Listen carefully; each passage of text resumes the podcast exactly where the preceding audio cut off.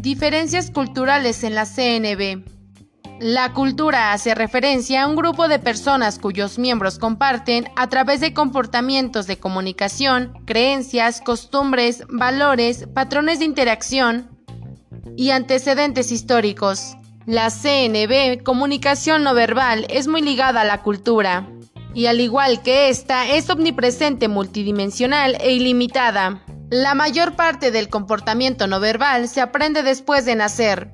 La proxémica estudia el uso que hacemos del espacio y de las distancias que mantenemos cuando nos comunicamos.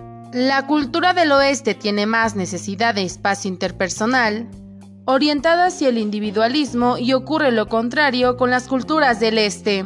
Por último, y en cuanto a la CNB, a través de los objetos, se destaca que las culturas del este dan mucha importancia a la apariencia física y a la vestimenta. La preocupación principal es la adecuación de estas. En cambio, no dan tanta importancia al olor, habiendo un menor consumo de productos que modifican el olor, como los perfumes. En las culturas del oeste, la vestimenta es generalmente informal y se le da una mayor importancia en las situaciones formales. El olor en este caso sí importa significativamente y hay mucho desagrado hacia los olores naturales.